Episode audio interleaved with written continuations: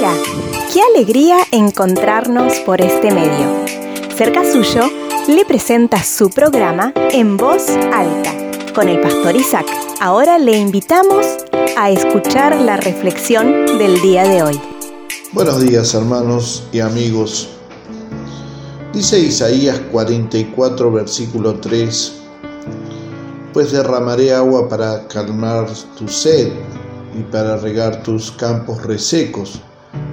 Derramaré mi espíritu sobre tus descendientes y mi bendición sobre tus hijos.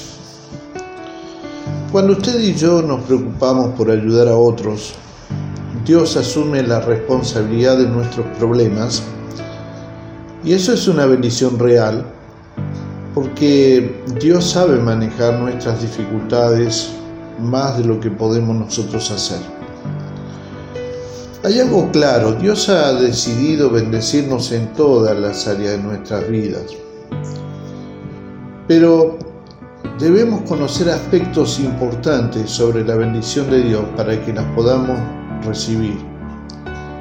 Y en esta mañana quiero tomarme un tiempo para hacer algunos enunciados de algunos de ellos, para que usted pueda reflexionar y usted pueda buscar darle mayor profundidad a lo que yo voy a dejar en esta mañana. Primero, nuestras bendiciones son para que fluyan a otros. Por eso es que Dios le dijo a Abraham en Génesis 12:2, te bendeciré y te haré famoso, y serás una bendición para otros. Entonces, nuestras bendiciones son para que corran a través de nosotros hacia los demás también. En segundo lugar, Dios se hace cargo de cuidarnos cuando nosotros bendecimos a otros. Dice Lucas 18, 29 y 30. Así es que respondió Jesús, y les aseguro que todo el que haya dejado casa o esposa o hermanos o padres o hijos por causa del reino de Dios, recibirá mucho más en esta vida y tendrá la vida eterna en el mundo que vendrá. Dios se ocupa de nosotros cuando nosotros nos ocupamos de otros. En tercer lugar, cuando nosotros compartimos nuestras bendiciones con otros, esas bendiciones vuelven a nosotros. En Lucas 6:38 dice, den y recibirán. Lo que den a otros les será devuelto por completo, apretado, sacudido, para que haya lugar para más, desbordante y derramado sobre el regazo. La cantidad que den determinará la cantidad que recibirán a cambio.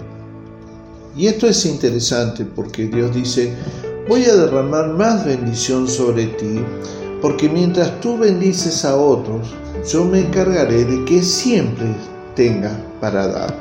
Hay una, un pasaje en el libro de Isaías que dice, Dios da semilla al que siembra. Si usted no siembra, no puede recibir semilla, no tiene sentido de que usted tenga semilla sin sembrarla. En cuarto lugar, cuando Dios te devuelve la bendición que diste, Él espera que vuelvas a bendecir a otros. Por ello es que en el libro de Lucas 12:48 dice, alguien a quien se le ha dado mucho, mucho se le pedirá cambio, y alguien a quien se le ha confiado mucho, aún más se le exigirá.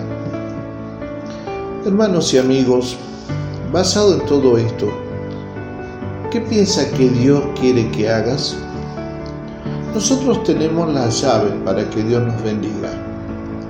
Las bendiciones las vamos a recibir siempre, siempre, siempre y cuando cumplamos con lo que Él nos pide cuando recibimos sus bendiciones. O sea, las bendiciones se cortan cuando no somos capaces de compartirlas. Pero por el contrario, Dios promete seguir bendiciéndonos en la misma medida en que nosotros bendecimos a otros. Oremos. Padre, ayúdame a bendecir de acuerdo a las bendiciones que tú me das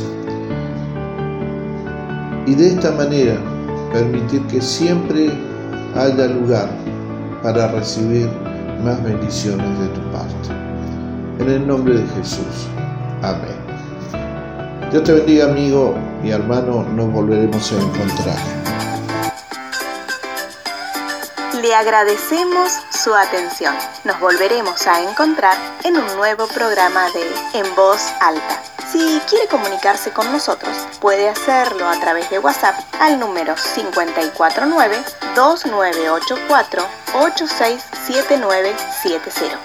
También puede comunicarse con nosotros a través de nuestro email cercasuyo.gmail.com Puede buscarnos en Facebook como Fuente de Vida y también puede suscribirse a nuestro canal de YouTube Cerca Suyo Iglesia Fuente de Vida. Muchas gracias y nos volveremos a encontrar.